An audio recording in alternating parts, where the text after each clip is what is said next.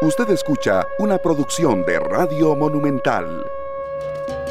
La radio, radio de Costa Rica, 3 de la tarde con 6 minutos. Usted está en los 93.5, no en los 95.1 de ZFM, la emisora hermana acá de Radio Monumental. Don Sergio, no me, atrevi no me atravieso en un campo que es absolutamente suyo. Hoy arrancamos con mucha alegría. Tenemos un programa muy cargado de todo hay hoy.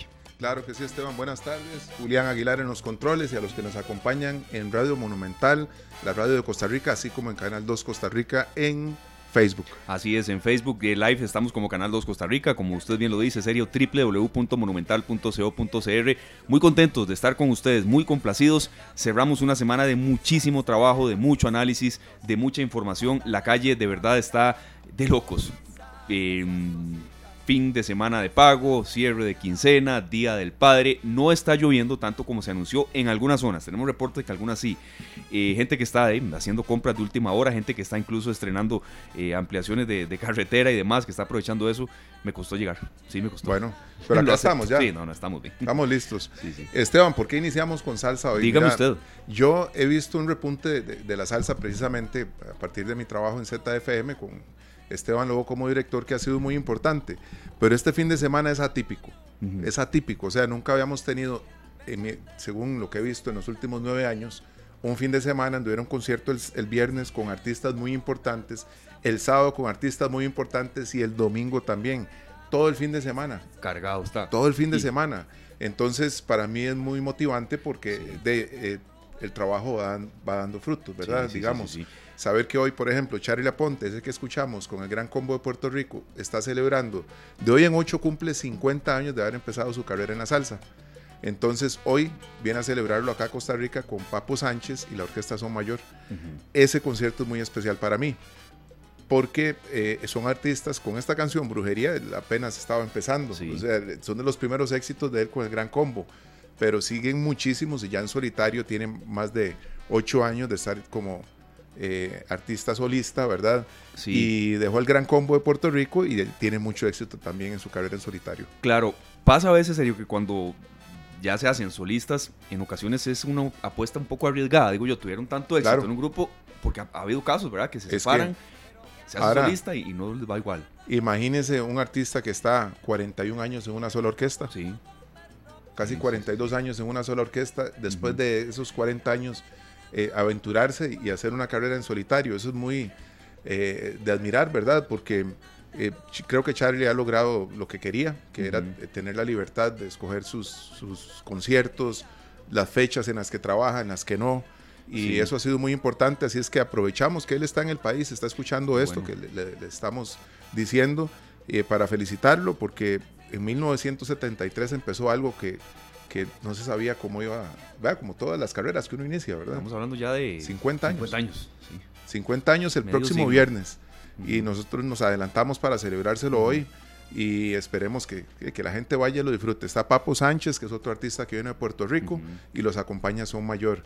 Eso por la, la celebración con Charlie Aponte y Papo Sánchez. Mañana se reúnen los exintegrantes de los Brillanticos también.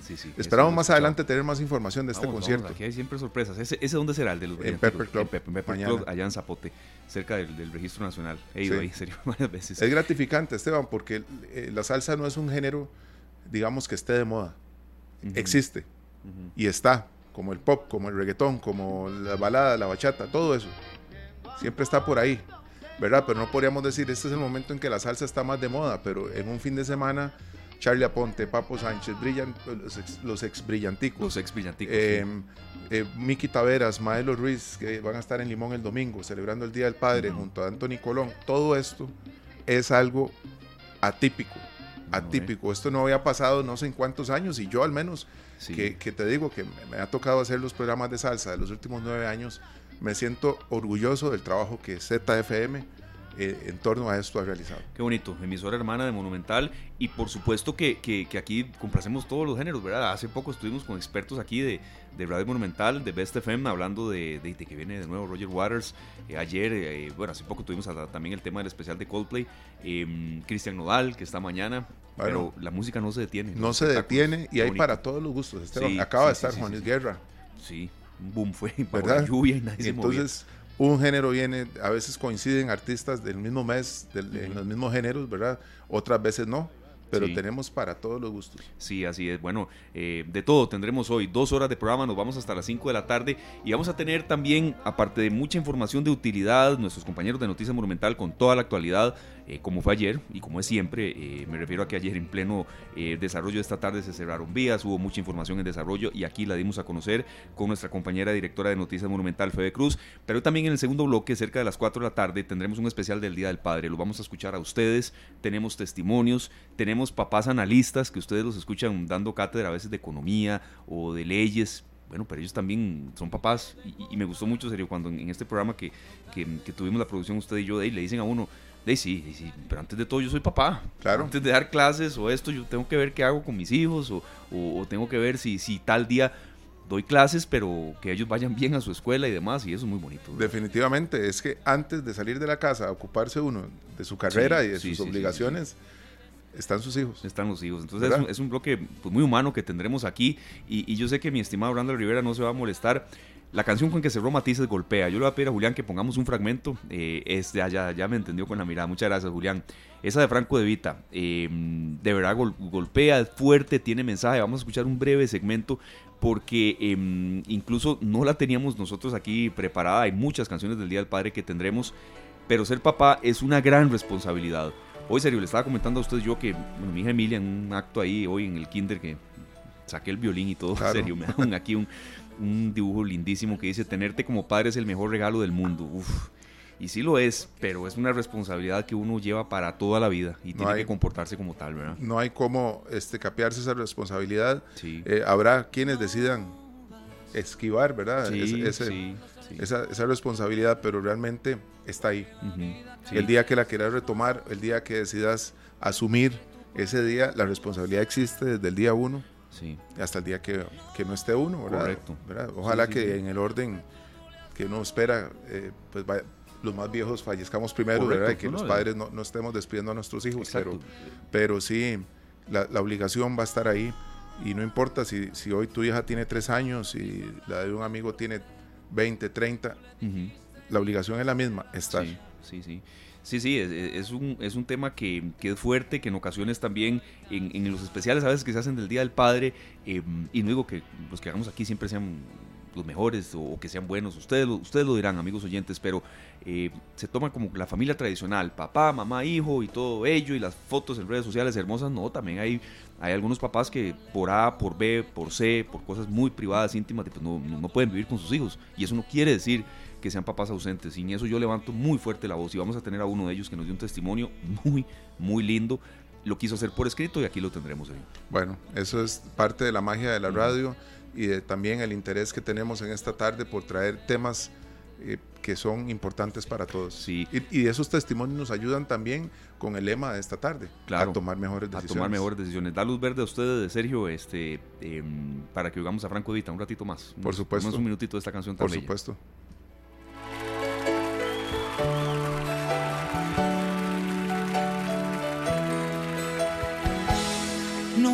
Esta tarde.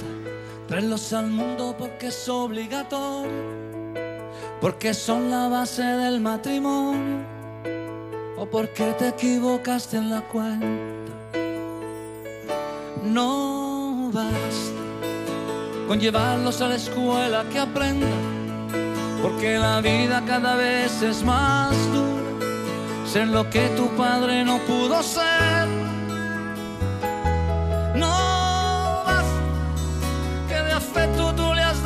Todo por culpa del maldito trabajo y del tiempo. No basta, porque cuando quiso hablar de un problema, tú le dijiste, niño, será mañana, es muy tarde, estoy cansado. No basta, nos dice Franco de Vita, y, sí es cierto eso, serio. Esa, esa es una de las canciones más fuertes en mensaje que yo conozco. Eso es subjetivo, ¿verdad? Tal vez la gente, hay alguna gente que no le guste Juan, eh, Luis Guerra, perdón, serio, es que estoy con ese concierto que, quise ir, pero bueno, habrá otra oportunidad.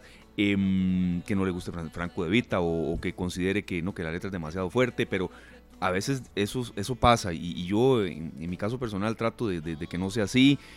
Puede llegar cansado, molido, pero dedique un tiempo a sus hijos, escúchelos, aleje los dispositivos tecnológicos.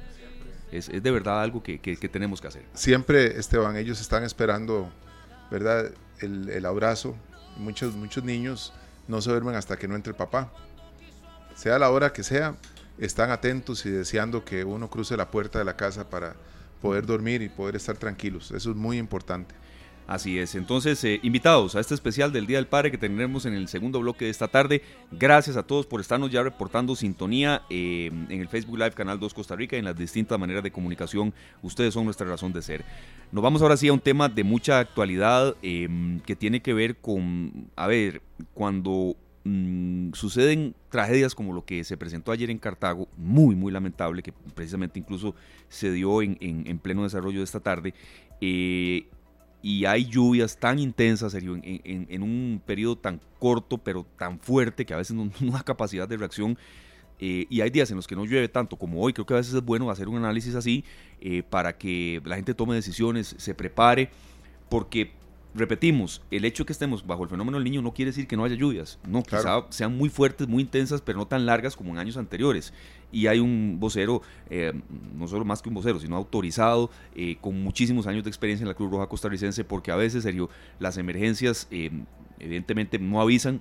Y hay algunas en las que de verdad podemos estar preparados. Aparte, Esteban, recordad que hace unos días que tuvimos también, nos acompañaron varios profesionales en torno a esto de las lluvias y demás, hablábamos de aprovechar las mañanas para trasladarnos de una provincia a otra, de, de, las costas hacia el gran área metropolitana, aprovechar las horas en las que no está lloviendo por un tema de visibilidad, también el tema de, las aguas, la saturación de aguas en, los terrenos por donde nosotros normalmente circulamos y venimos por Cambronero, por la ruta 27, por la ruta 32, por donde vayamos, hay, hay terrenos que pueden ceder en cualquier momento y tenemos la oportunidad de aprovechar las mañanas. Ayer en la mañana nadie podía decir lo que se venía de agua. No, no, no, es que ¿verdad? a veces eh, el, meteorológico lo dice y lo informa muy bien, pero a veces es impredecible la cantidad que pueda caer. Y también no, siempre nos informamos a tiempo. Correcto. Don Carlos Herrera, coordinador operativo nacional de la Cruz Roja Costarricense, como siempre, gracias por atender nuestro llamado. Bienvenido eh, a esta tarde, Monumental es su casa. Don Carlos, ¿cómo amortiguar el impacto de las lluvias? Ser un poco más precavidos. Por supuesto, hay situaciones que se salen de control, pero creo que también nosotros podemos aportar un poco eh, cuando tenemos información oficial. Bienvenido, don Carlos, y muchas gracias por su compañía a ustedes ahí en cabina, a los compañeros en controles, de don Sergio, don Esteban, y a los radioescuchas también. Importante el tema, eh, hemos venido conversando desde hace días y escuchando ahí a ustedes también, nos llegan personas con tanta autoridad para hablar de, estos temas, en función de, de las lluvias y lo, que puede provocar eh, eh, en términos de cantidades de aguas en pocos tiempos. Y esto no deja de lado también la cantidad de vientos que puede provocar, producto de las ondas tropicales que están pasando sobre nuestro país, bueno, sobre, sobre el continente, pero eh, que nos afectan a nosotros como país. Hemos tenido en algunos lugares eh, tan, tan específicos, por ejemplo, en la zona de Caribe, Guanacaste, aquí en San José, en puntos específicos donde se hacen torbellinos y levantan eh, techos y demás. Sin embargo, ha sido una un hecho aislado donde es focalizado el, efecto que tuvieron los vientos el día de ayer en la zona de Limón, que fue donde se primero, donde primero se, sintieron los efectos, eh, fue bastante grande. De hecho, en carretera, saliendo de Manzanillo eh, hacia el centro de, Puerto Viejo, no había paso. Eh, varios vehículos fueron pues impactados por árboles que cayeron en, en redes habían fotografías de ellos ahí en Cocles, donde había una palmera encima de un vehículo y, así, eh, ni qué hablar de, casas de habitación. Gracias a Dios todo lo que lo que ocurrió en este sector, así como en la zona norte y partes de Heredia y San José, pues no pasó a más. No fue así en el sector de, de Cartago, donde tuvimos una lamentable situación que ya conocemos todos y que, bueno, se produjo tras estos, estos fuertes vientos y que fue producto de la caída de un árbol sobre, sobre unas personas. Claro que sí, don Carlos. Esto es muy lamentable, muy doloroso también, ¿verdad? Porque eh, son cosas que uno no espera. Tal vez el, nivel de los vientos eh, tanto en Cartago, que han estado muy intensos. Ayer por lo menos fue un día en el que se dieron situaciones inesperadas completamente. ¿Cuáles son las recomendaciones que ustedes le dan a las familias que viven en lugares en que de un pronto a otro el clima cambia así y que pensamos que va a pasar, que voy a salir, que cuando regreso, ¿qué, es, qué recomendaciones darle a las personas que no sean tan confiadas tal vez a la hora de imaginarse que lo que está pasando es pasajero? Sí, claro, al ser un, país tropical estamos expuestos a cualquier evento tropical que se produzca, tormentas, sequías, inundaciones y demás. Esto pues hay que hay que prever principalmente en aquellos momentos donde ya inician los periodos de lluvias que puede provocar cualquier eventualidad. El hecho de que no tengamos un, huracán no quiere decir que no vayamos a tener algún tipo de incremento en, la velocidad del viento y que podríamos nosotros también prever. Si es así, pues inmediatamente eh, prepararnos con eh, tener un lugar seguro dentro del hogar en caso de alguna eventualidad y llámese sea una habitación, llámese sea el baño donde tengamos la posibilidad de que si algo cae no va a impactarnos directamente, sino va a tener alguna dificultad para que caiga y que las paredes pues nos protejan. Eh, obviamente que hay que tener todo lo que, o todo lo que está afuera más bien, guardarlo en un sitio ya cuando pasa la, el, espacio de tiempo de, vientos, pues volverlo a poner en su, en su lugar, principalmente en jardines y exteriores, que tenemos siempre algunas cosas ahí y que puedan ser levantados y golpear a una persona de la familia, incluso alguien que vaya caminando. Eh, nunca vamos a tener una, un aviso con respecto a esto eh, tácito, sino que se van a ver los efectos poco a poco, donde el viento se va a ir incrementando y deberíamos de tener esa, esa percepción de que cuando sentamos esto inmediatamente movernos a eh, ubicar objetos que puedan lesionarnos. Eh, si, si estamos solos, obviamente pues tener el, el, un, un, espacio ubicado, alertar a nuestros familiares por medio de alguna, eh, pues de lo planificado, vaya a la redundancia en el plan de emergencias, de que dónde están, como para ir ubicando a la gente y saber y contar un poquito de lo que está ocurriendo son mensajes cortos donde la gente comprenda qué es lo que está pasando para así dejar huella de lo que pueda ocurrir en caso de alguna eventualidad.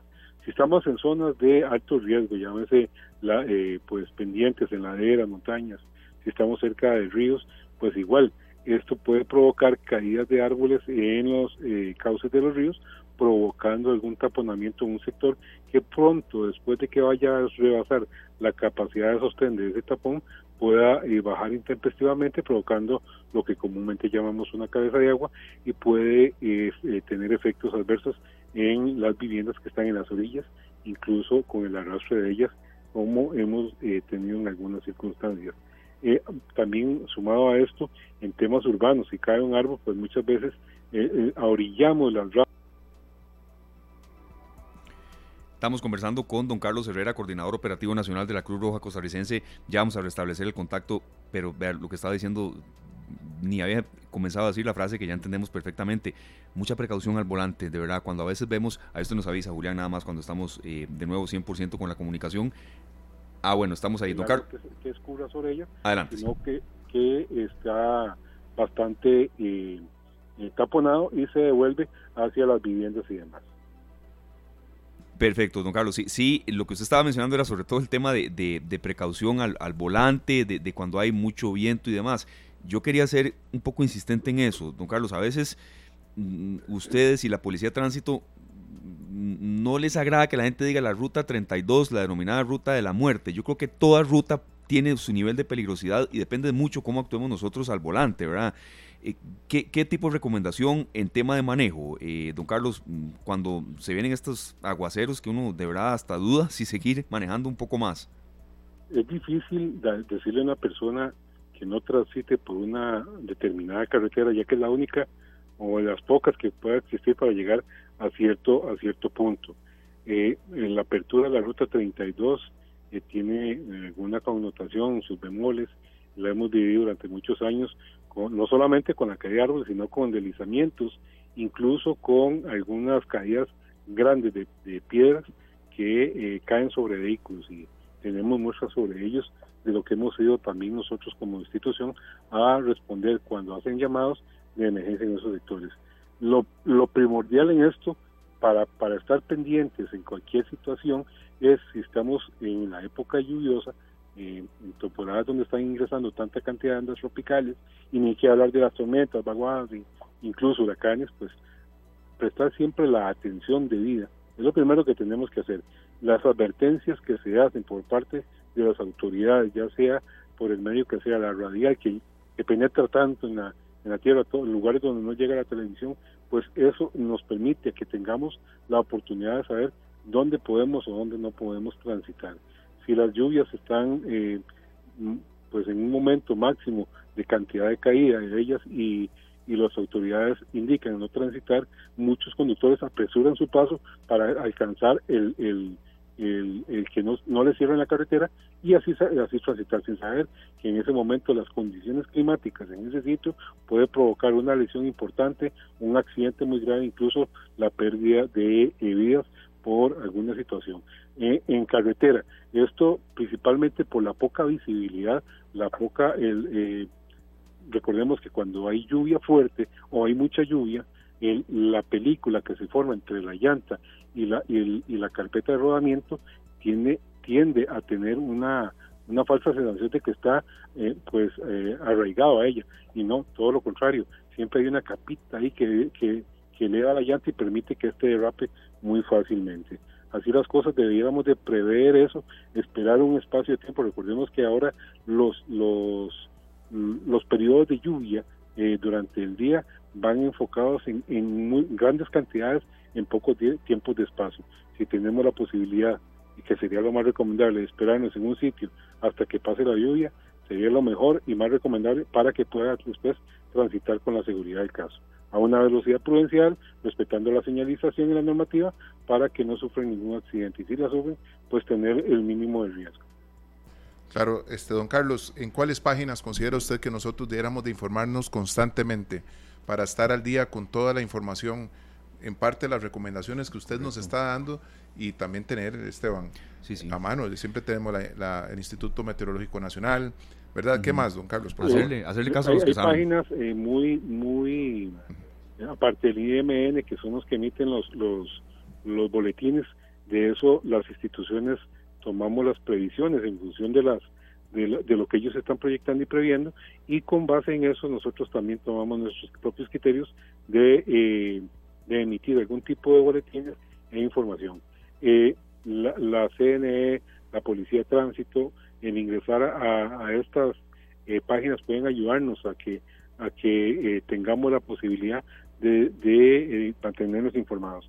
Pero más allá de buscar esa información es seguir las páginas de ellos, ¿verdad? En redes sociales, cuál por qué están emitiendo, hay páginas que ya están establecidas eh, para, para darle algún seguimiento carreteras que nos pueden ayudar, cuáles son las condiciones, incluso hay unas muy rurales eh, en función de que son de esas zonas, de que también nos alertan, si yo voy para, para, para la zona de, San Carlos, por ejemplo, saber si hay alguna que nos puedan alertar, buscar en el buscador podemos eh, poner eh, eh, informativos, rutas, zona, zona norte, por ejemplo. Eh, estoy hablando de algo que no, que no conozco muy bien, pero que podría eh, emitir algún criterio que nos pueda indicar.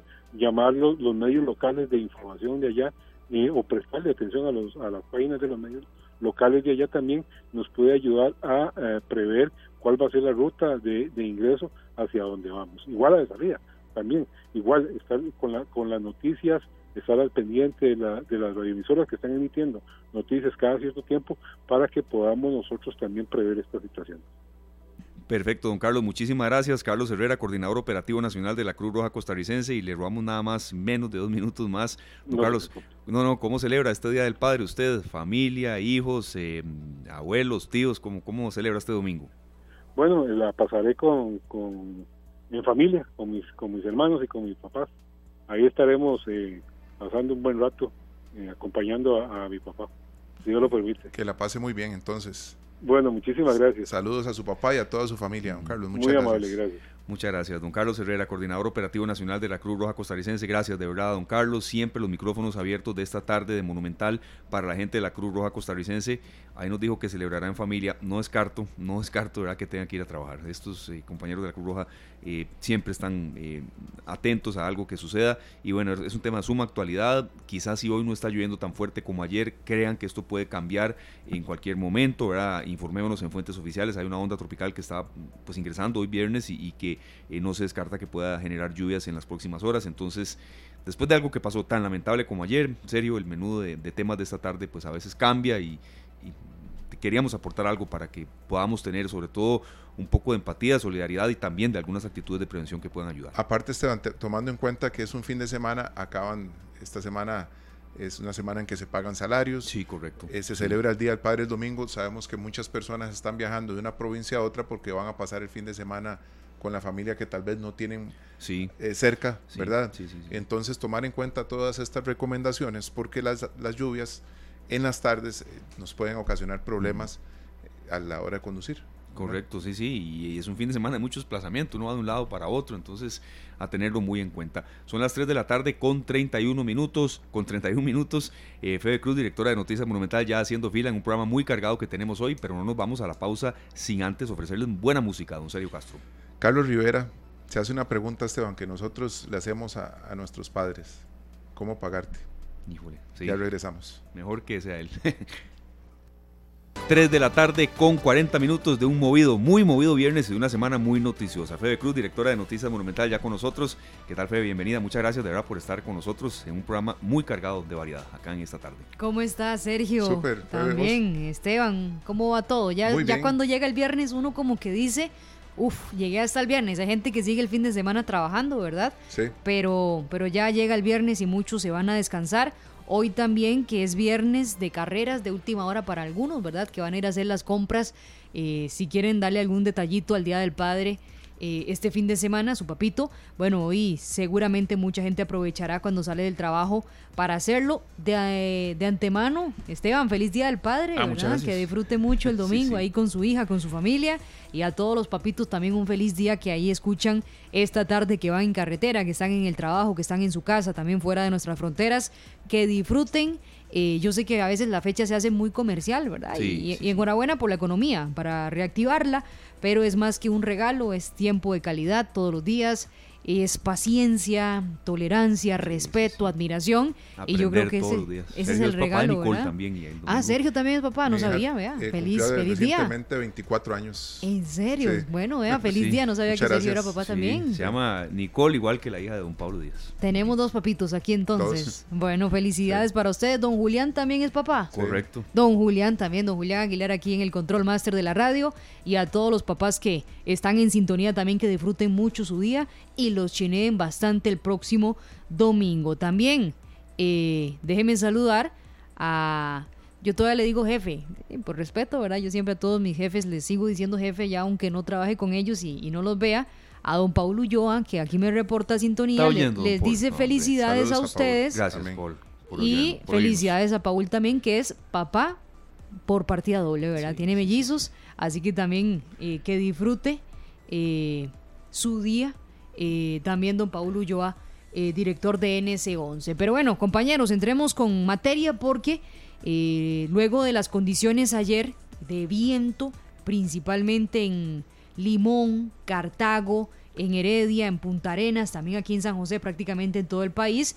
Bueno, hoy estamos a la expectativa del paso de la onda tropical número 10, que ya ha generado condiciones inestables en el país. Ahí los escuchaba a ustedes con los voceros de la Cruz Roja también dándole recomendaciones a la gente, porque sí estamos muy a la expectativa. Hay una alerta amarilla en todo el territorio nacional, excepto en el Caribe. En el Caribe hay una alerta verde en este momento esperando las lluvias que según sí dijeron los expertos del Instituto Meteorológico Nacional, esta onda tropical será más fuerte que las que hemos tenido durante esta semana, Esteban y Sergio, para prepararnos. Ok, a uno del oyente se las cobra a veces. De Ustedes dijeron que iba a llover, no sé qué. No, pero tal vez aquí no, ¿verdad? Exacto, exacto. Y, la, fuerza de esta onda tropical iba a estar más en horas de la tarde-noche. Así, hay que esperarlo.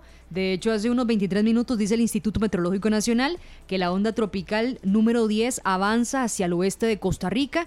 Su paso ha generado de momento condiciones nubladas en gran parte del país y lluvias muy puntuales en el Caribe Norte y en el Pacífico Sur. Así que mucha gente tal vez aquí en San José, en el Valle Central, dice, no, pero ¿dónde está la onda tropical?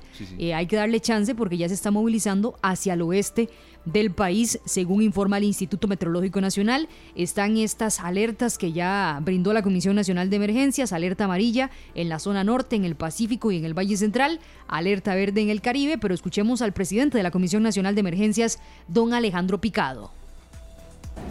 El paso de la onda tropical número 10 este viernes sobre el territorio nacional, aunado a la inestabilidad atmosférica que esperamos para el fin de semana, nos hace tomar la decisión de elevar a estado de alerta amarilla el Pacífico Sur, el Pacífico Central, el Pacífico Norte, el Valle Central y la zona norte, y estado de alerta verde para la vertiente del Caribe.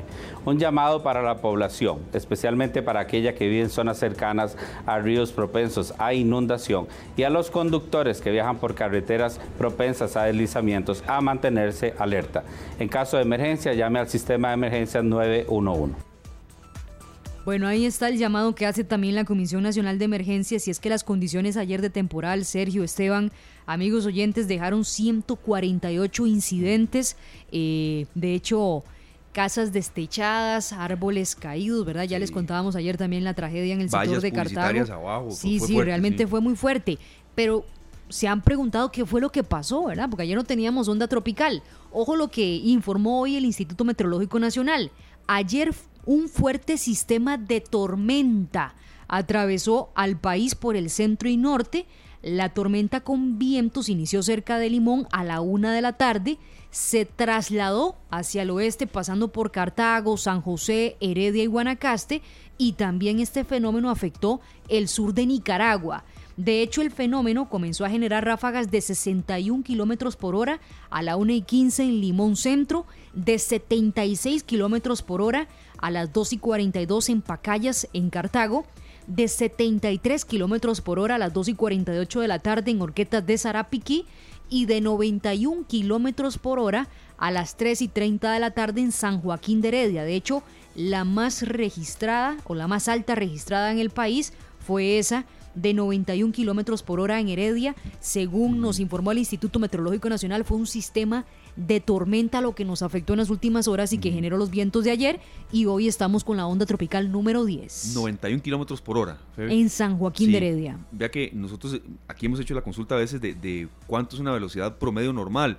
40, entre 40 y 50 por hora. Entonces, vea usted la diferencia. Fue muy fuerte, realmente lo que vimos ayer. Yo estaba viendo en la noche Noticias Repretel, ¿verdad? Las imágenes impactantes de lo que pasó especialmente en el Caribe de nuestro país con la caída de árboles, también las casas destechadas y también averías eléctricas y de telecomunicaciones que reportaron en más de 46 mil clientes afectados y que según nos informó en horas de la tarde, ¿verdad? Las diferentes empresas de distribución eléctrica, todavía algunas de esas están resolviendo eh, luego de los fuertes vientos de ayer jueves. Así que muy pendientes a esta onda tropical número 10 a las 7 de la noche, por supuesto que les vamos a contar cualquier afectación que se dé y también en horas de la tarde a través de nuestras redes sociales en Noticias Otra información importante, contarles que el precio de las visas para turistas que busquen ingresar a los Estados Unidos aumentará a partir de mañana sábado, luego de una prórroga que se dio por algunas semanas. Para ingresar a ese país, las personas recuerden, deben completar el formulario DS-160 en línea, pagar una tarifa y acudir a una entrevista a la Embajada Americana. No obstante, recordemos que eso no les garantiza que ya ustedes les van a dar la visa.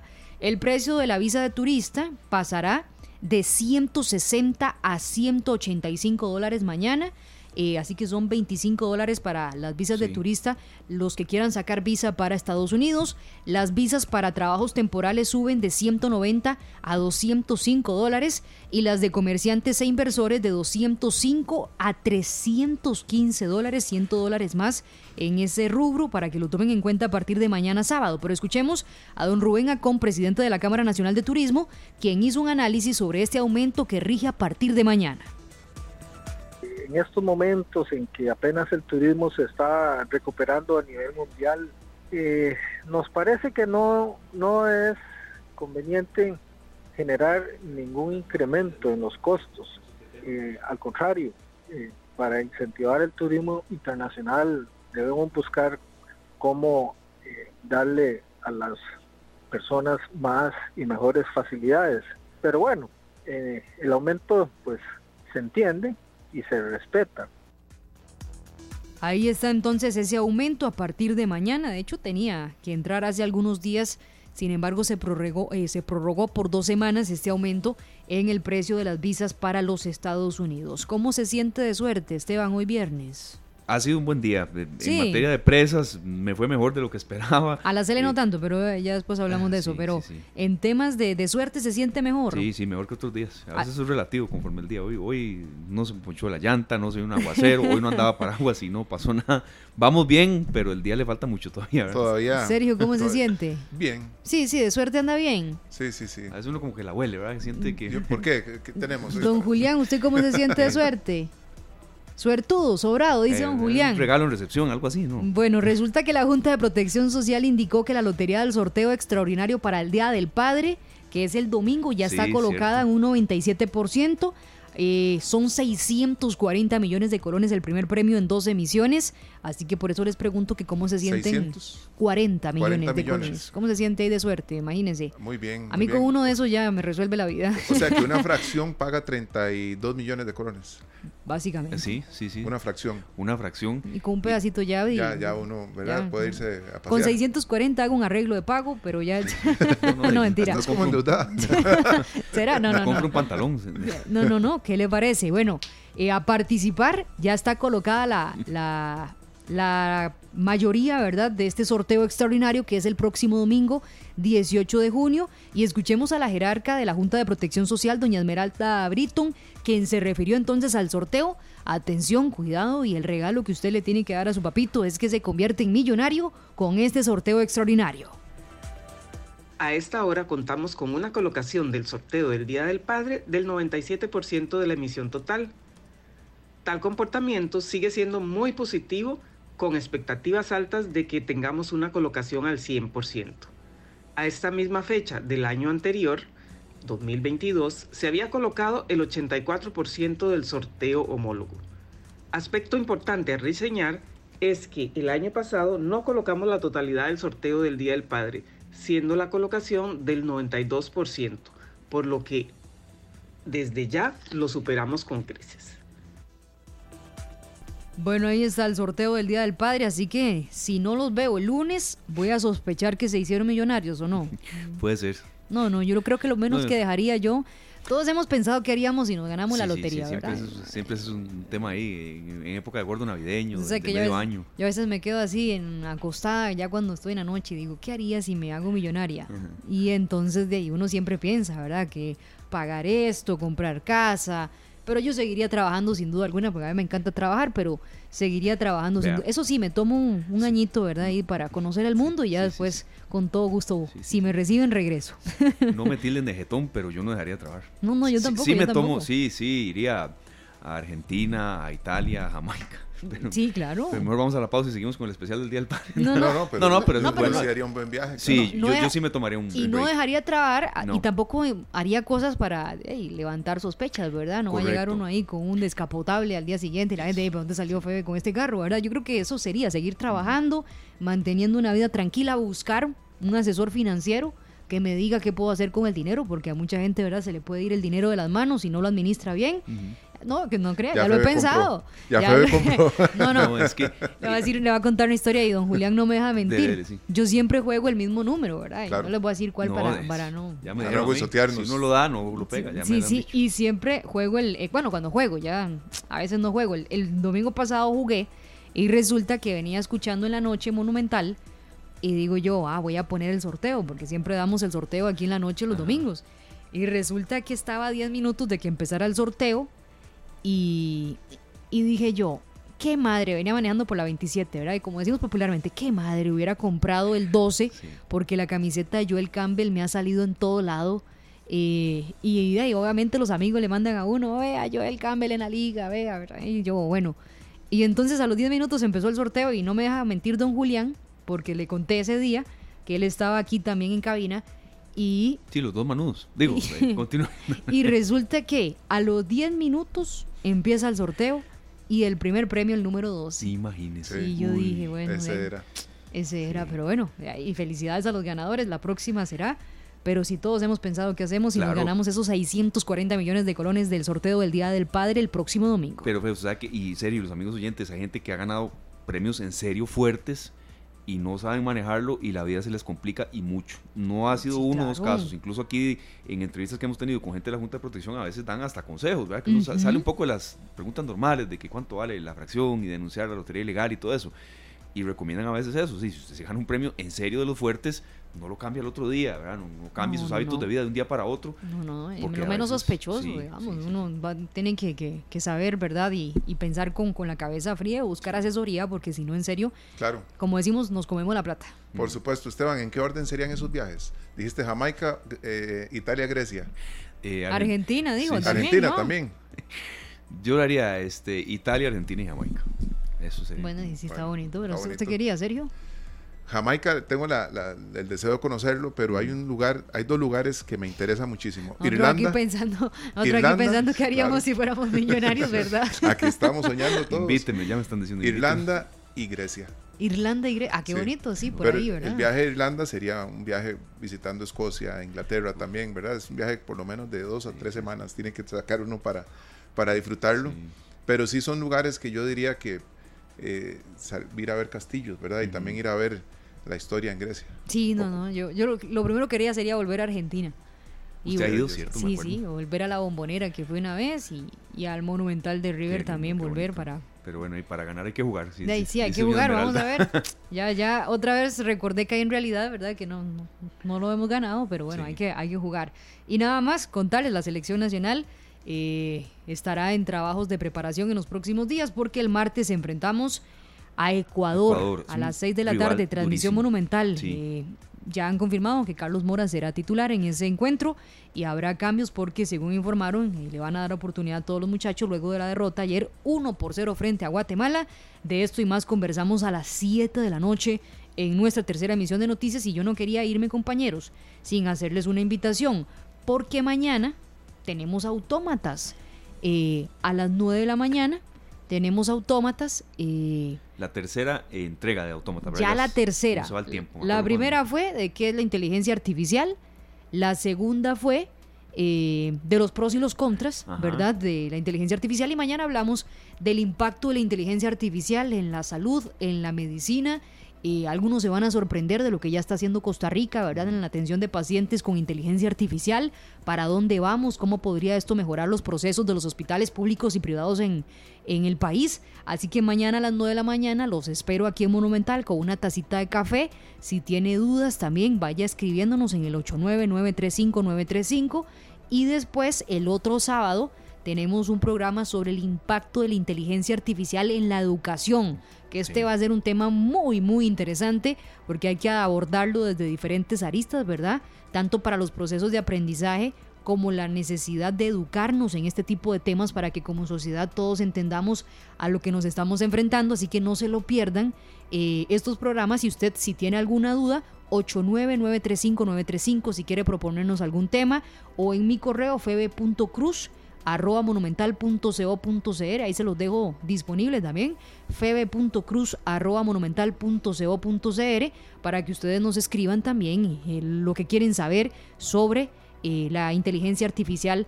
aplicada a la educación, ahí se los dejamos también. Muchas gracias, Febe, que la inteligencia artificial sea un aliado de nosotros, que no, que no le tengamos miedo. No, no, ahí está Eva, ¿verdad? Que sale en nuestras crónicas digitales, nos da muy buena información en todos los noticieros de Noticias Monumental. También nos acompañan autómatas todos los sábados a las 9 de la mañana. Así que yo los espero mañana, espero que estén con nosotros. Si se lo pierden, porque a veces le pasan cosillas a uno, ¿verdad? Los sábados en la mañana.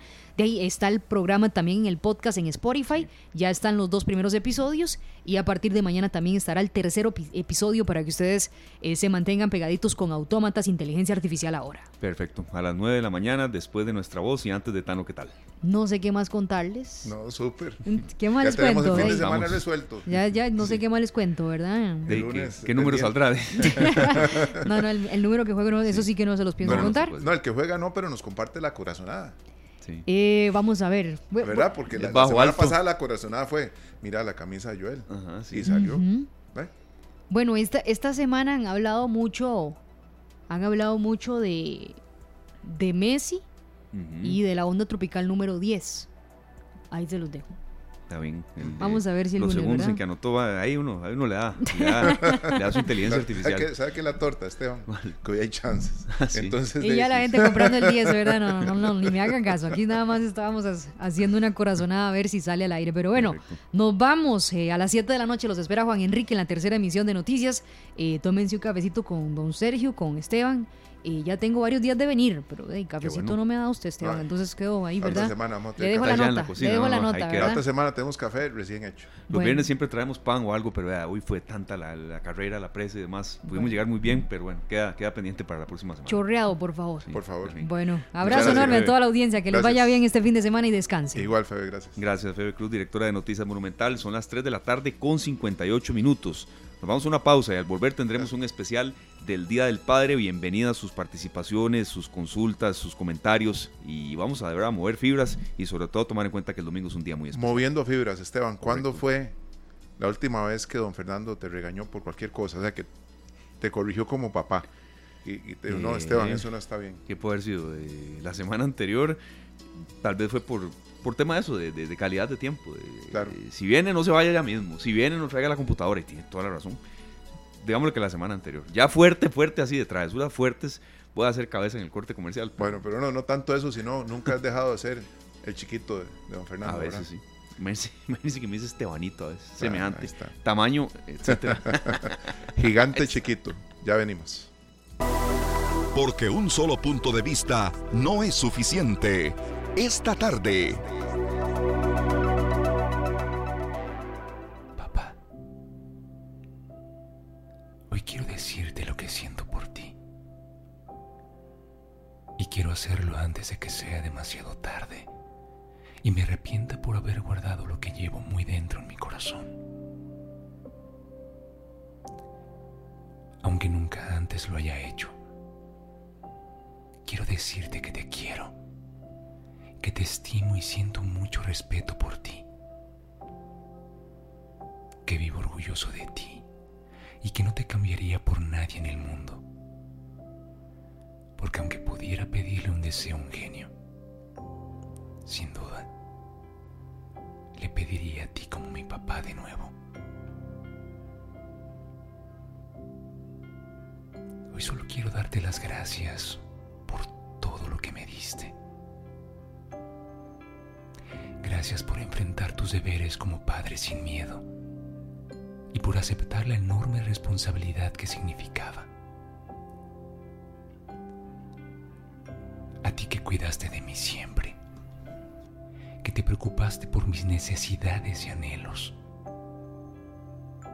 A ti que me cargaste en tus brazos y años después me seguías apoyando en mi niñez.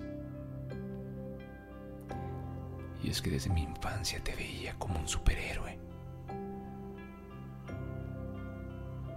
Y a pesar de que han pasado los años, aún no sigues siendo para mí. Gracias, papá. Y no solo por ayudar a traerme al mundo, sino por hacerlo con deseo, con amor y cariño.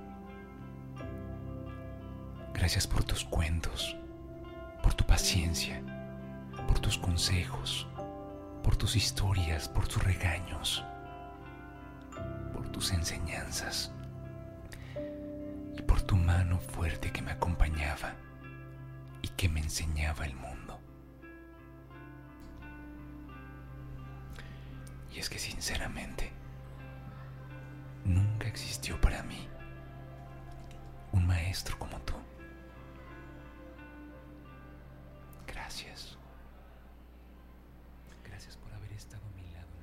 Lindísimo esta reflexión que estamos escuchando de Sergio Melchor. Eh, por cierto, Sergio Castro, qué linda, qué linda esta preproducción que hemos preparado en un mensaje fuerte, lleno de sentimiento, de emotividad, en este especial que tenemos del Día del Padre ya Claro. a esta hora.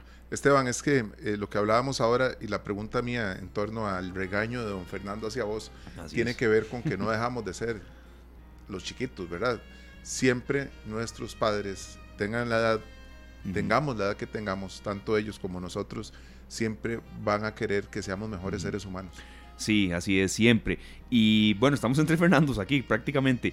Eh, le agradecemos mucho eh, a Fernando Montero, él es economista de la Universidad Nacional, nos ha acompañado muchas veces en materia de análisis del dólar, del comportamiento de, relacionado con la guerra y nuestras em, arcas, nuestros sistemas de ahorros y demás. Pero también nosotros queremos tomar en cuenta a un analista como papá, a alguien de la casa de Central de Radios como papá, que ya le vamos a decir quién es. Y entonces, bienvenido, don Fernando. Muchas gracias por estar con nosotros. Usted nos dijo en la mañana, sí, usted es economista, pero ante todo es papá y de dos hijos. Bienvenido y gracias por estar con nosotros en esta otra faceta, don Fernando. Las gracias a ustedes, eh, Esteban, por estar aquí en el programa. Me siento muy complacido y muy halagado también de ser invitado como padre de familia en este programa tan importante. No, muchísimas gracias. Gracias a usted más bien por, por recibir la, llamada. Este don Fernando Serio es papá de Iván Montero, que tiene 25 años, Iván Montero Orozco, y me recalcó el otro apellido. Qué bien, don Fernando. Iván Montero Orozco, de 25 años, promotor de salud de la Universidad de Costa Rica, y Sergio Jimena Montero Orozco, de 13 años, estudiante de octavo año del Liceo Samuel Sáenz, allá en Heredia. Don Fernando, un placer tenerlo de nuevo en esta tarde y qué maravilla. Ahí están los 12 años, el número 12 otra vez que decía Febe ahora, ¿verdad? Don Fernando, esa, esos 12 años que pasaron para volver a ser padres ustedes, eh, yo me imagino que se iluminó su casa de nuevo, aparte de, la, de, la, de lo iluminada que estaba con su hijo Iván, que ya tenía 13 años a la llegada de Jimena.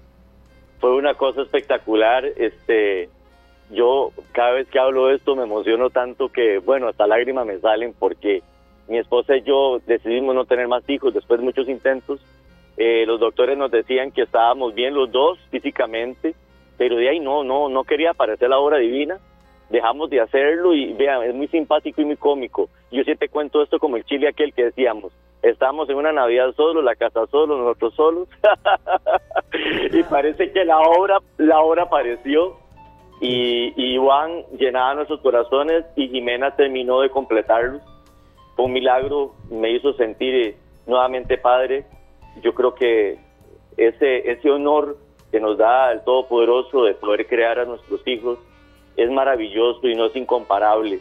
Ese momento de los dos nacimientos de mis hijos. Yo les digo que tengo tres cosas en mi vida que nunca los voy a olvidar.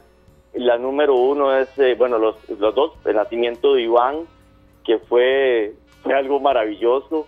El de Jimena, que ya ustedes me entenderán, fue el que reactivó mi matrimonio y lo llevó a flote hasta el día de hoy. Qué bonito. Y, y un tercero que fue el de haber entrado a la Universidad Nacional, que ha sido el trabajo de mi vida, por el cual si no tuviera que pagar cosas, trabajaría gratis. Sí, sí, sí, le entendemos. Don Fernando, gracias de verdad por estar con nosotros. Continúe. Verá, aquí vamos a tener una conversación. Ahorita vamos a abrir la línea telefónica y escuchar a la gente en una faceta distinta, eh, don Fernando, pero gracias por tomar la llamada. Y escuchamos aquí, ya, ya vamos con usted de nuevo, Fernando, escuchamos aquí en este homenaje que queremos hacer los papás a uno de Central de Radios, ¿verdad?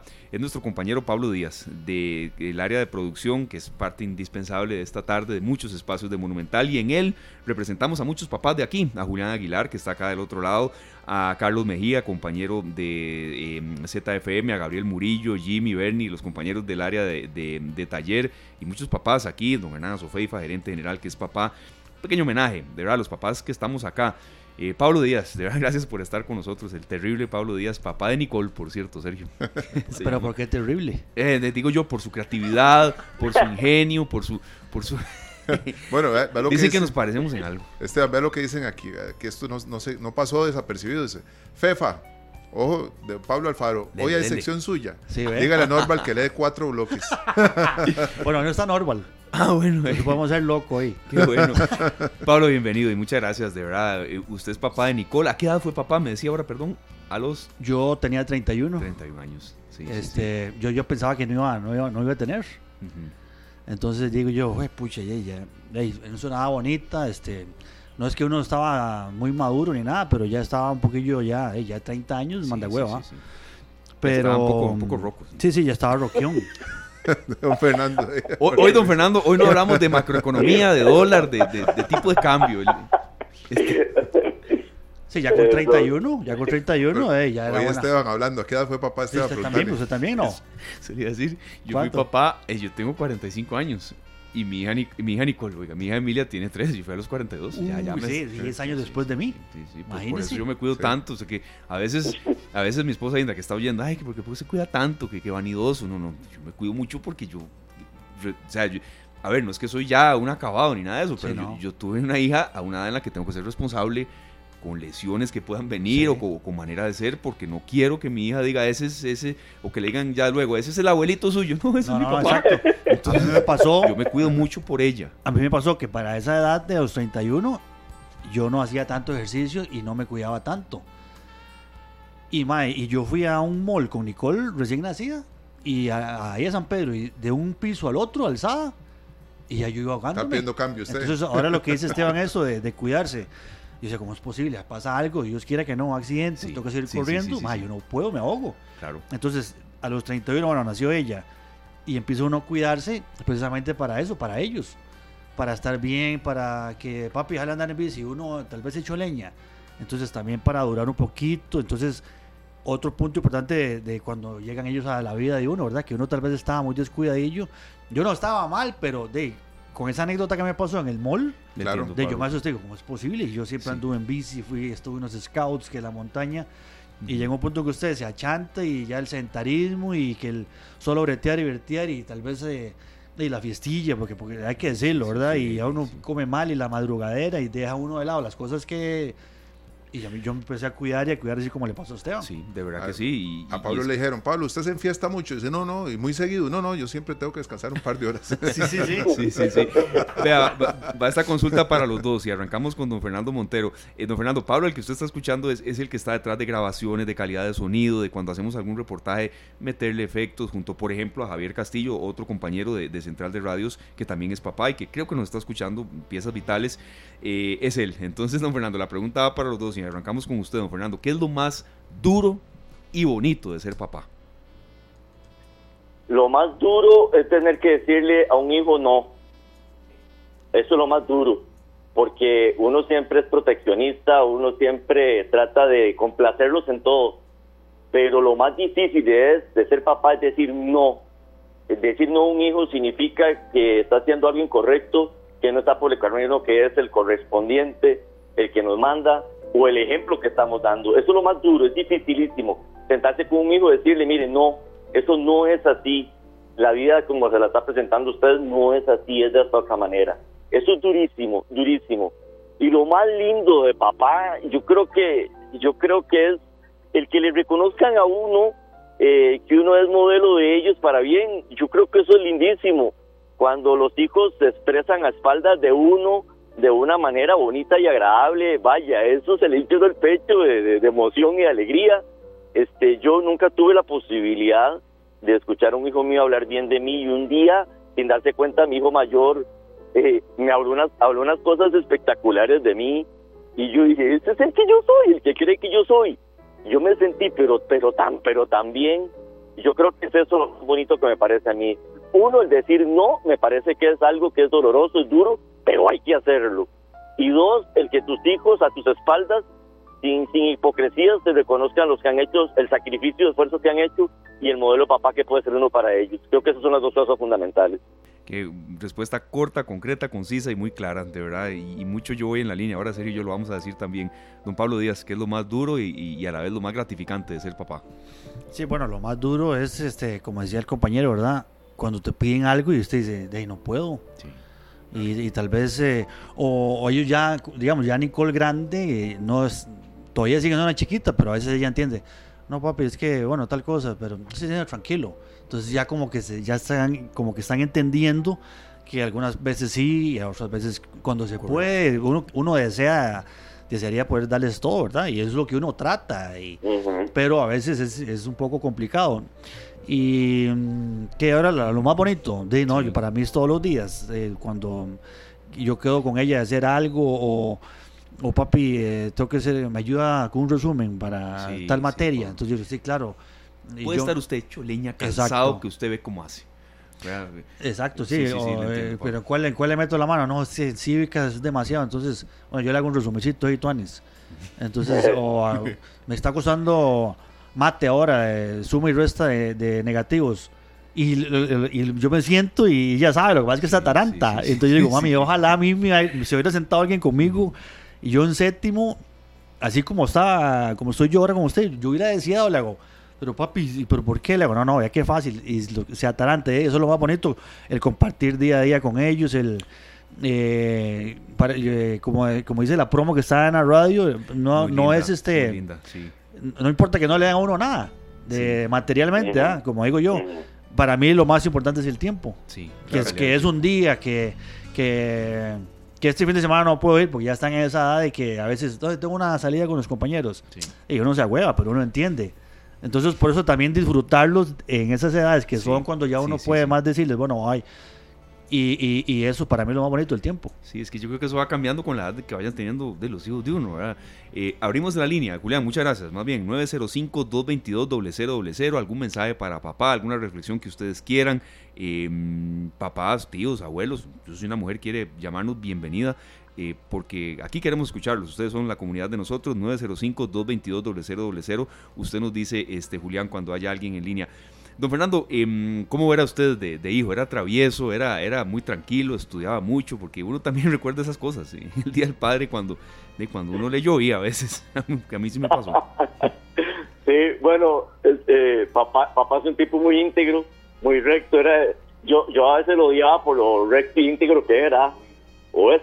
Eh, y bueno, yo de chiquillo mm, me veía muy bien si me jalaba tortas, pero sí le cuento que más de una vez este faltaba clases, este hacíamos algunos chanchullos ahí en el cafetal, nos íbamos a, a Piarguá, sin permiso. Eh, me gustaba mucho andar en bicicleta y a veces me escapaba y llegaba a la juela y ni cuenta se daban, ¿verdad? este, pero por lo regular yo me medía mucho porque, joder, puña, eh, papá tenía una, una versión de autoridad muy, muy fuerte, ¿verdad? Era un señor, es un señor con, eh, digamos que le costaba mucho tacarle uno algo, ¿verdad? Digamos, este, uno decía, ay, voy a hacerlo porque papá lo hizo, ¿verdad? Eso que uno dice, hey, si mi tata lo hace, yo también puedo hacerlo, ¿verdad? Y costaba mucho porque era, él siempre fue, digamos, una persona muy de trabajo y muy de hogar, eh, ¿verdad? Entonces era difícil que yo dijera, bueno, si mi tata lo hizo, yo lo hago. Entonces, este, por lo general me portaba bien, este, sí me gustaba mucho estudiar, pero porque veía que, yo veía que la gente que lograba acceder al estudio tenía mejor vida. Y pues de nosotros éramos pobres y, y bueno, lo seguimos siendo, pero lo somos de otra manera. Este, éramos pobres y yo dije, bueno, creo que aquí el camino es de estudiar. Eh, yo sé lo que era ir a la escuela o al colegio ahí con el pancillo en la panza y, la taza de café y llegar a las 5 o 6 de la tarde y no haber tenido alimentos, o sea, era complicado, pero siempre estuvieron ahí los dos porque yo creo que no hay papá sin mamá. y yo creo que esa vaina no, no puede ser tan, tan separatista. Eh, no hay papá sin mamá y papá es papá porque una gran parte se lo debe a mi mamá, que lo complementó muy bien y le metió el hombro en todo lo que pudo. Entonces yo creo que mi niñez fue muy, muy bonita. Yo lamento mucho, y esto es una confesión que hago pública a los 6 millones de costarricenses, yo lamento mucho que en algún momento papá dejara de tratarme como niño. Y yo eso sí lo lamento, porque siempre esperé o siempre esperé que me tratara o, esa versión de niño, cuando se le acercaban a uno y lo abrazaban. Y me acuerdo también las manos de papá que siempre son frías. Y a mí me encantaba acariciar las manos de papá y él me abrazaba. Eso, eso todavía, no sé en qué momento se rompió de la vida. Eh, y yo, yo he querido romper también con ese esquema, ese estereotipo de que, de que los hombres no podemos ser cariñosos en, en cualquier parte de la vida de nuestra vida, niños, jóvenes, adultos. Y creo que eso es algo que, que, me gustaría no, no emular, sino más bien romper y con mis hijos tenerlo, ¿verdad? Eh, a mí me cuestan, ellos son esos medios fríos y me cuesta llegarles, ¿verdad? Pero es algo que tengo que ayudarme y cuando veo mi niñez y lo que yo viví, mi vida es muy linda, mi niñez es muy linda, la verdad, no me quiero quejar. Fue muy pobre, pero muy linda. Papá y mamá me hicieron vivir una vida agradable y digna. Y yo creo que lo tengo que hacer lo mismo con mis hijos, pero, pero sí extraño, extraño mucho el, momento en Alameda, donde iba a despedir a papá con un beso en la mejilla, este, cuando decía para el trabajo. Deseaba que llegara ese momento de, de, despedirme de él, porque era tan bonito, tan, tan lindo, pero bueno, este, todavía hay tiempo para hacerlo. Qué lindo, Fernando, que, que sea ahora sí con, con, la gente, con los oyentes, porque de verdad hay gente que, que, que, estuvo muy largo de nacer en una cuna de oro y la vio fea, sí, usando palabras que todos me entienden. 905-222, 905 de muchacho, 905-222-0000. De verdad, estoy viendo aquí la central y gracias a la gente que confía en este esfuerzo de, esta tarde monumental. Muy buenas tardes, ¿con quién hablamos? Hola, buenas tardes. Buenas tardes, ¿con, quién hablamos? Bueno, habla, soy Carlos Vargas de Tibás, ¿cómo está? Adelante, don Carlos, eh, con su comentario, muchas gracias. ¿Cómo está Tibás? ¿Está lloviendo o no? Está oscurillo, sí, pero sí, sí va a llover. Ah, pero ahorita ando por el lado Santana. Ah, bueno. Aquí por la pista. Está bien, le llovieron goles a la liga ahí en Tibás, pero ya no, estamos hablando de eso. Adelante. Y campeones, mejor no entre polémicas porque todo es un bronco. Sí, mejor no. Adelante, don Carlos. Mire, yo concuerdo con el señor, yo viví esa experiencia que el señor está hablando, pero sí quiero decirle algo, vea. Y quitarle un, poco tiempo porque puede ser que muchos padres vayan a opinar. Yo también crecí en cuna muy pobre, muchas necesidades. De hecho, mi papá se fue de la casa y después al tiempo volvió. A veces uno dijera, mire, veanlo bien, no de una mala manera. Al tiempo volvió porque yo era el menor cuando él se fue. Y cuando regresó, pues se suponía que iba a ser mejor la cosa. Y llegaron tres hermanos más y de, cuatro pasamos a siete. Y a veces dicen, lo mejor no hubiera vuelto, porque fue peor la tragedia, ¿verdad? Pero ya eso ya está perdonado. Yo me padre lo amo y nos pedimos perdón y un día lo abracé y ya yo viejo, he casado con hijos, y papi, yo te amo. Y él me dijo, nunca me habías dicho eso y nunca me habías abrazado. O sea, a veces ellos también, inclusive, tal vez, que vienen heredando esa falta de afecto. Y obviamente, inconscientemente, pues somos víctimas de ese tipo de padres, que fueron víctimas de sus propios padres. Entonces yo pensaba rapidito, pues yo cuando tenga mis hijos no les voy a pasar nada, les voy a dar todo no quiero que pase lo que yo pasé, las necesidades, el hambre, la agresión, el alcoholismo, las infidelidades de mi papá, todas esas cosas. Yo no quiero que yo les pase lo mismo, les voy a dar todo. En algunos años sí caí en errores de alcoholismo y, adulterio, se fueron corrigiendo, pero el tema es que a veces uno piensa que espera a todos los hijos, porque yo nunca tuve nada y solo pobreza, es como para salvarlos de la pobreza y la tragedia. Ah, ah, y mira que es complicado, depende como lo vean los hijos, porque un hijo que nace de un padre o de una madre, porque mi esposa fue madre docente y lo conoció, pobreza también, pero es que las mías la crió la abuela. Imagínese usted que ellos, cuando usted les da todo, todo, y trata de ver cómo hace para que entiendan la magnitud de tener y no tener, no lo entienden porque nunca han dejado de tener. Entonces, de padres pobres, de mucha carencia, a hijos de padres pobres que hemos luchado por sobresalir y por crecer, ellos lo que ven es que son como los niños de las escuelas de, que uno los metió, que no les falta nada, que niños de cuna de oro, porque ellos tienen lo mismo, el niño de edad, su mismo uniforme, su misma escuela, su misma mensualidad, aunque el papá tenga que matarse día y noche y el niño está generado por si tiene para poder pagar el estrés. Entonces como que crecen sin saber lo que el papá les decía, porque cómo van a saber lo que pasan necesidades si nunca las pasaron, aunque el papá lo haya hecho. A veces se pierde cierta sensibilidad. Yo lanzo a esos hijos, que son hijos de padres que eran pobres, que pasaron hambre como yo, que aunque ustedes nunca lo vivieron y tal vez nunca van a entender, que no tienen hambre no tiene que tener hambre.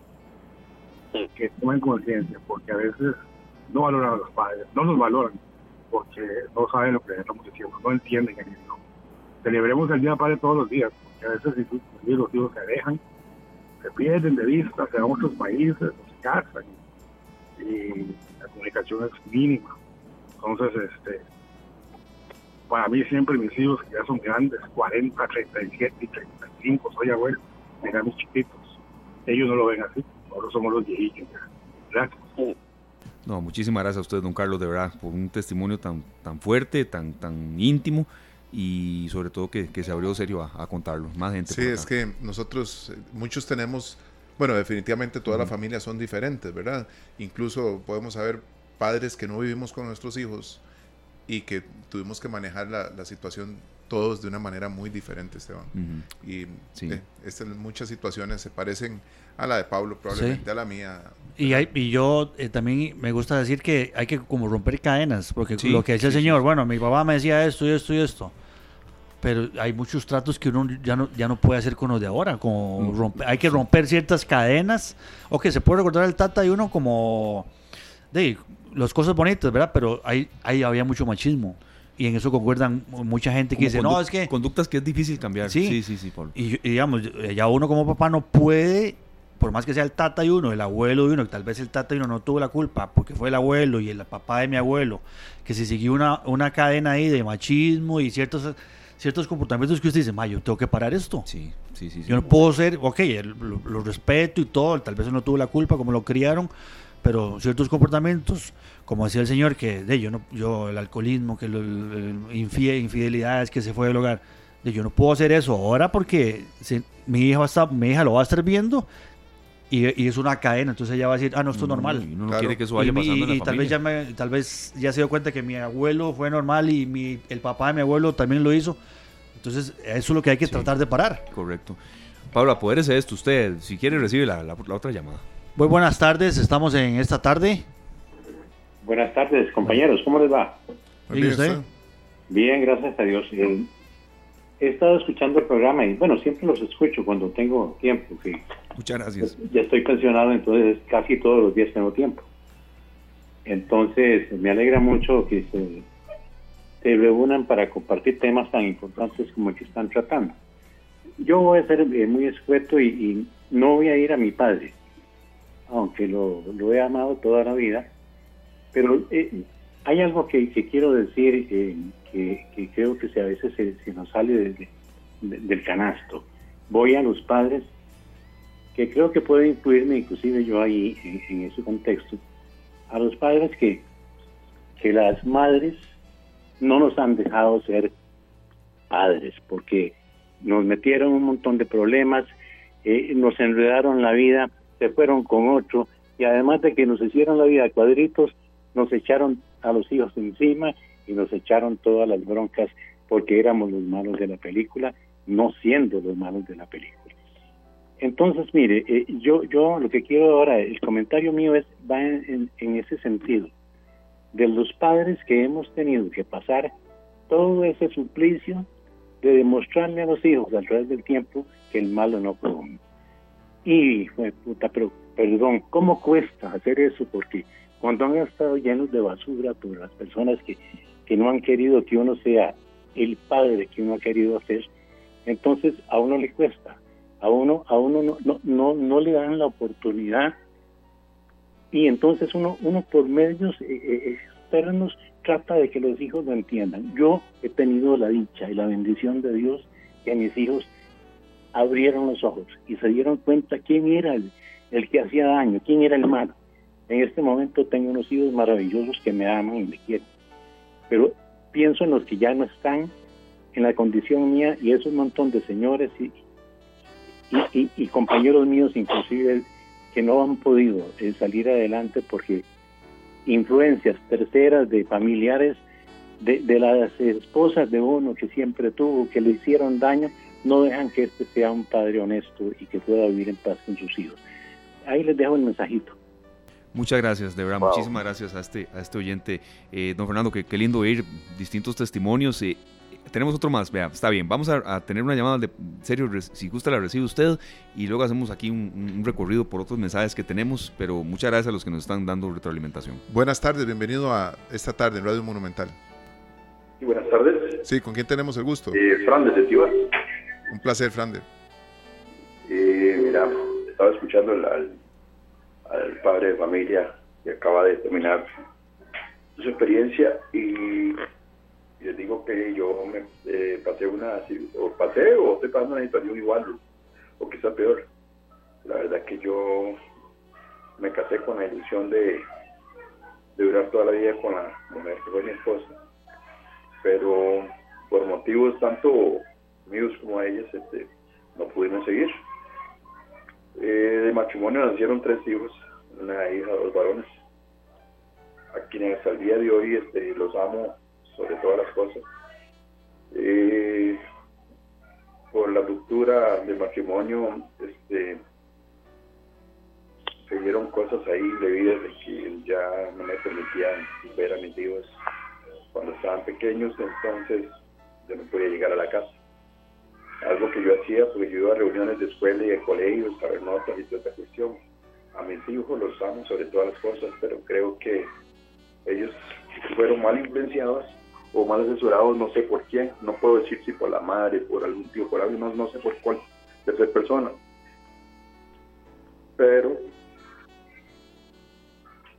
¿qué te digo? Esa situación que, que yo estoy padeciendo, que padecía, a pesar de que hace tiempo me divorcié, yo creo que lo pasan muchos padres de familia y nos sentimos impotentes ante eso, porque nuestros hijos son este el mayor tesoro que nosotros podemos tener. Ahí se las dejo. Feliz tarde. Muchas gracias, igualmente, y feliz Día del Padre. Gracias. Muchas gracias, de verdad que fuertes, son, son a veces jornadas así, emotivas, fuertes. Y, y don Fernando, una reflexión final. Gracias de verdad por haber, por haber compartido con nosotros. Oímos de todo y, y eso es parte de la vida también eh, de un padre, don Fernando Montero. Me quedo con este programa. Qué, qué belleza. Eh, solo un mensaje tengo final. Le damos mucha importancia al Día de la Madre y somos injustos con el padre. Cuando los hijos tienen una necesidad, buscan a la mamá. Cuando tienen una consulta, buscan a la mamá. Cuando tienen una emergencia, buscan a la mamá. El papá se forma como proveedor nada más. Eh, cuando hay problemas es que lo buscan. Yo creo que eso hay que cambiarlo. Tenemos que equilibrar este mundo porque nosotros los padres también participamos y somos responsables de todo lo que pasa en el hogar. Entonces les decimos a esos hijos que vuelvan su mirada a sus padres, que en la casa hay un papá, no solo es una mamá, hay un papá que quiere, ama y siente igual. Hay que cambiar esa idea de que los hombres no sentimos y no amamos. Lo tenemos y lo vimos todos los días. Que no necesitamos de grandes, grandes regalos. Lo único que necesitamos es un gran abrazo, un gran beso y que nos digan que nos aman y nos quieren y nos respetan. Ese es el mejor premio que le pueden dar a una persona, padre de familia, responsable y digna. Yo creo que nacimos para eso, nacimos para darles la felicidad a nuestros hijos pero también merecemos que nos devuelvan parte de eso. Y yo creo que ese reconocimiento al padre tiene que hacerse de una forma a escala mayor y nivelarlo, porque siempre se habla el Día de la Madre, usted el Día de la Madre y todo el mundo llega a la casa a buscar a la mamá, todo el mundo llega con regalos y comida, pero el Día del Padre, el Día Padre lo ignoran, a veces pasa hasta desapercibido. Yo creo que eso es importante, tenemos que volver a, nuestras raíces cuando realmente el padre de familia tenía un valor significativo dentro de la familia. Yo les agradezco mucho y felicito a todos los padres de familia de Costa Rica y quiero decirles que ese pequeño porcentaje que son padres malos es muy pequeño, muy pequeño. Por favor, no nos generalicen, que, que no lo somos tantos, somos muy pequeños los padres de familia que son malos. Los demás estamos siempre para amar y servir a nuestros hijos y a Dios. Gracias por, la, por haberme invitado. Es complicado ese tema, pero de ahí, yo siempre digo que no cuesta nada llevarse bien, mae. No, porque a veces cuesta. A veces cuesta, pero hijo, son tantas historias las que hemos escuchado, más esta, que, y, también tratar de parar eso y que los chiquitos crezcan no viendo que qué pleito, que siempre se agarran por el Día de la Madre, que siempre se agarran por el Día del Padre, que ellos solos se den cuenta y se creen un, la vida se encargue de decir, bueno, sí, tiene razón o no tiene razón, o, o mira, sí, ellos solitos, como decía, no sé, una llamada anterior, la vida les va a dar ese criterio para decir, bueno, eh, fue él el que no el que se alejó fue ella la que me dijo mi, eh, tal fue la que me metió cosas en la cabeza cuesta mucho decirlo pero yo siempre es una frase que digo no cuesta nada llevarse bien pero yo sé que sea lo contrario en muchos casos y es una lástima porque de, lastimosamente los que pagan son los chiquitos o los hijos y, y, pucha pero sí sí es un tema complicado sí es un tema complicado y ojalá que logremos un equilibrio verdad porque eh, yo creo que ser papá para muchos de los que nos acompañan, ser papá a la distancia, no estar presentes, queriendo estar presentes todos los días es muy difícil. Es muy difícil. Eh, a mí una vez me preguntaron, Sergio, ¿usted sería papá de nuevo? digo, soltero jamás. Yo no podría tener otro hijo y verlo los fines de semana o cada 15 días o cuando me esté hablando bien con la mamá. ¿Verdad? Creo que es muy complicado porque esto va para los dos lados. A veces es el papá el que complica las cosas, a veces es la mamá. Entonces sí, ya cuando se logra el equilibrio estaba fácil, como lo dice Pablo. Ya cuando usted logra tener un entendimiento y logra tener paz en esa relación, usted se da cuenta que era fácil, era, cuestión de voluntad. Sí, sí, ¿verdad? que se puede lograr. Se puede lograr, pero bueno, vamos a celebrar el Día del Padre y muy importante, eso que dijo don Fernando ahora, lo doloroso que es decir no pero ¿cuánto valen todos esos nos cuando esos niños crecen? Y se acuerdan de que el papá un día o la mamá un día les dijo no. No. Luego lo valoran con, con, el tiempo. Don Fernando, muchísimas gracias por haber estado con nosotros, de verdad. No, las gracias a ustedes. Y que la pasen súper bien, papás. Gracias. Igualmente, gracias. Gracias. Muchas gracias.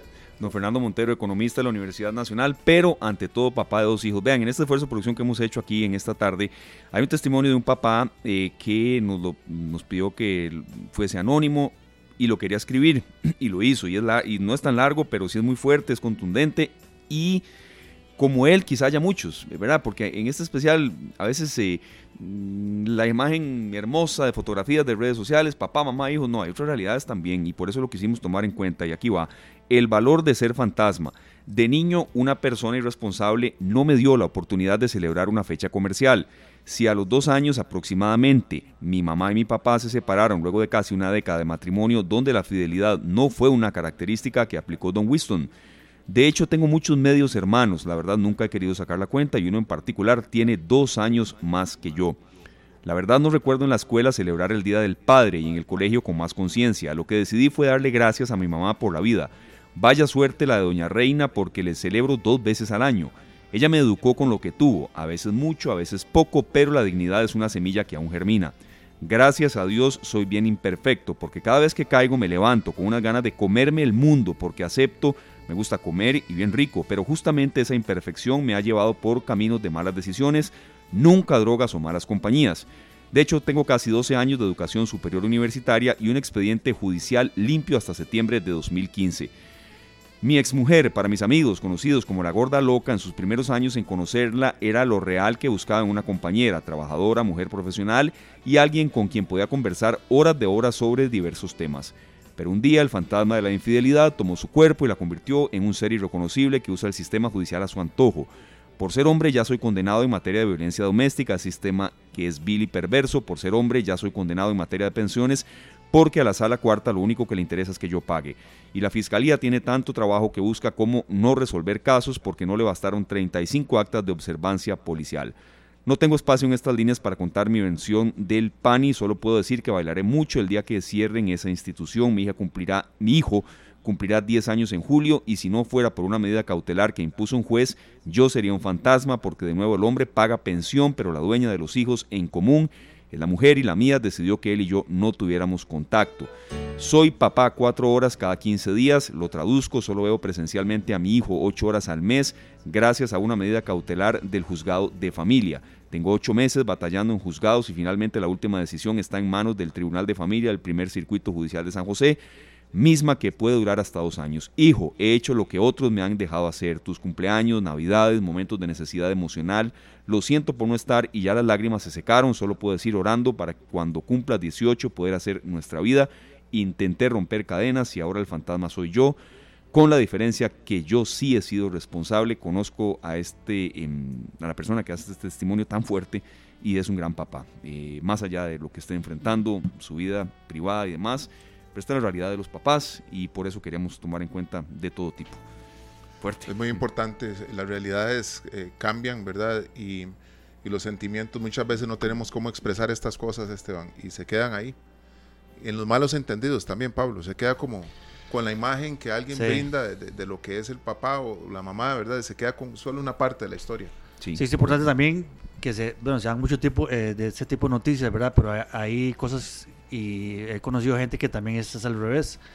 Mamás que desean que el papá esté presente, eh, mamás que eh, se ablandan, por decirlo de una forma, eh, con, sí, venga a verlo, pase por él, pero digamos, en este caso el papá no, no hace por dónde. Sí, correcto. Y, y casos como este, que es al revés, que el, papá sí quiere, pero no lo dejan de, por X o Y situación pero sí es un tema complicado. Sí, es un tema complicado y, es bueno abordarlo también, pero que no, que no deje de lado que es una celebración que también pues, es especial este domingo. Muchas gracias, Pablo, por haber estado con nosotros en esta su casa.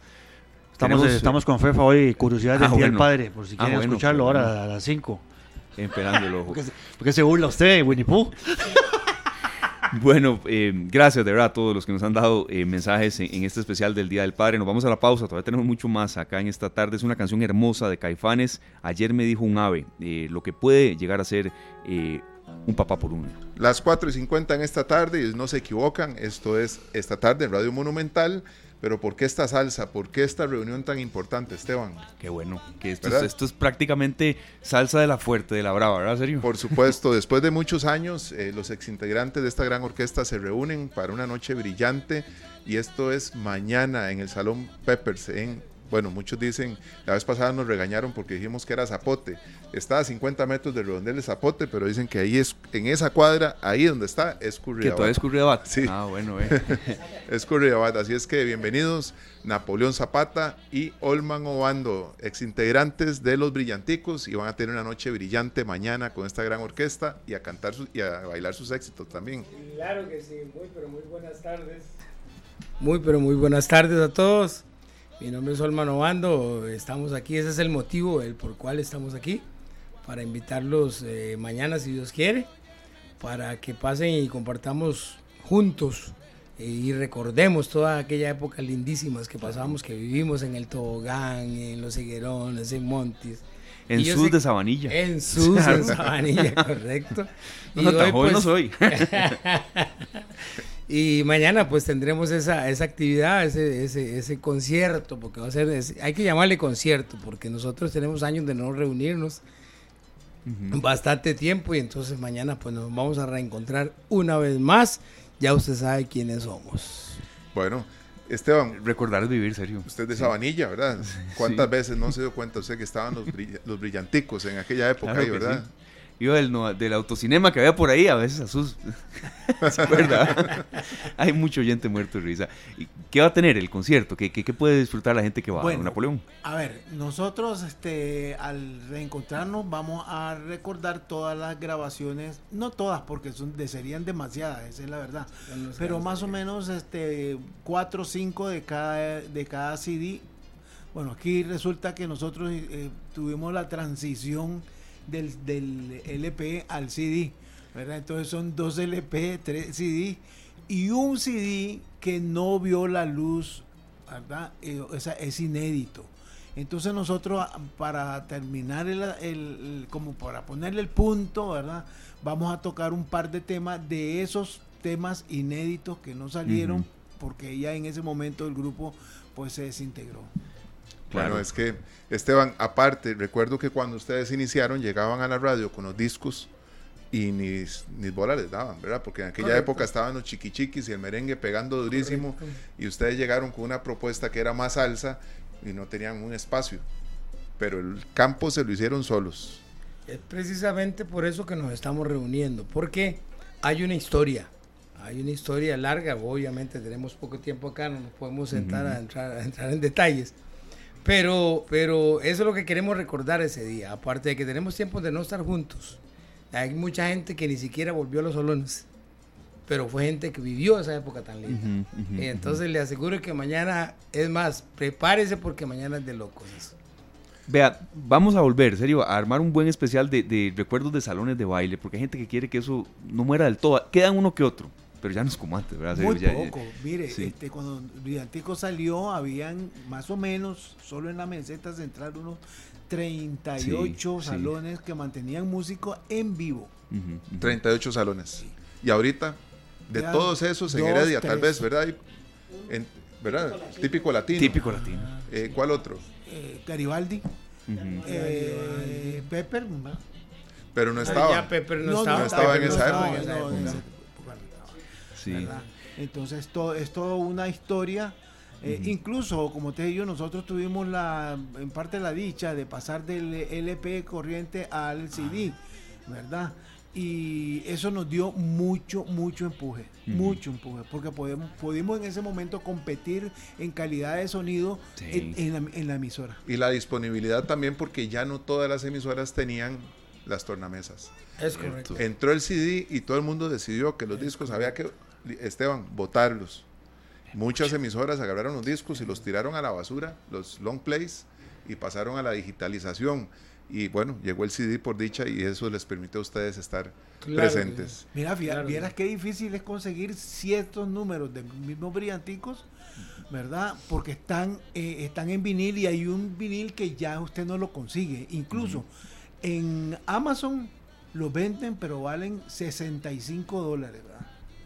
Bueno, esperemos un día conseguirlos, ¿verdad? Sería muy lindo. Pero serio, para ya resumir eh, la presentación, hora y demás, y, dónde la gente puede, eh, si todavía queda alguna entrada disponible o no, don Sergio Castro. Claro que sí, esto va a ser en Pepper Club, Pepper Club la noche de mañana, sábado 17, que tanto estábamos esperando, una noche brillante, y para hacer tanto reservaciones como la compra de tiquete pueden hacerlo a este número. Al 87 51 99 65 87 51 99 65 apúrense, ¿verdad? Serio. No, es que no, no, no vamos a hablar de más, pero las mesas se agotan y mucha gente necesita tener una mesa para dejar el bolso o la hielera y los refrescos que tienen ahí alrededor y necesitamos que reserven pronto porque de que la noche va a ser brillante, va a ser brillante, que va a ser un baile espectacular, también lo va a ser muchos recuerdos y esta noche va a formar parte de esos grandes recuerdos, Esteban. Perfecto, muchas gracias de verdad por haber estado acá. Gracias a ustedes. Y volverán. Recordarles a los oyentes nada más que, que como decimos vulgarmente, balotico, pellizquese,